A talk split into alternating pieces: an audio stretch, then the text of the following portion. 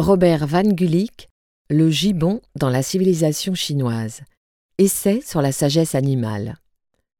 Ce livre de zoologie et cynologie est un des derniers écrits de Van Gulik, comme ses nombreux autres livres et articles à la fois savants et de lecture aisée et passionnante. C'est seulement à la fin du XVIIIe siècle que le gibbon a été décrit avec quelque précision en Occident.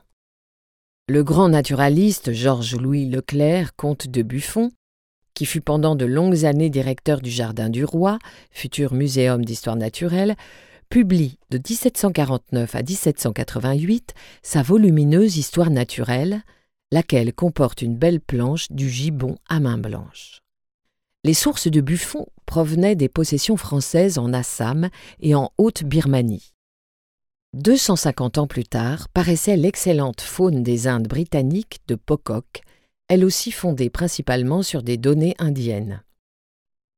Les premières descriptions européennes provenant des Indes, on en déduisit un peu hâtivement que le nom gibbon en était également originaire. Une autorité moderne affirme que ce terme fut introduit en France par le marquis Joseph-François Duplex, gouverneur des Indes françaises de 1741 à 1745, et qu'il vient d'un mot indien. Je doute fort que cela soit exact. Je n'en trouve nulle trace en bengali ni dans aucune autre langue de l'Inde du Nord-Est. Mais nous avons en italien gibbone et giboso, la bosse et le bossu.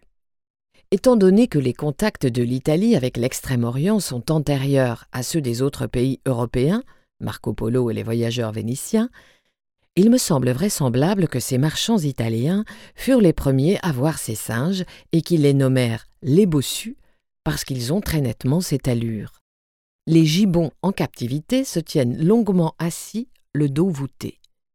Si je ne me trompe, le mot est passé ensuite en France et de là en Angleterre. Les Chinois ont admiré les gibbons pendant plus de 2000 ans, mais leurs écrits manquent de précision et présentent souvent des contrariétés.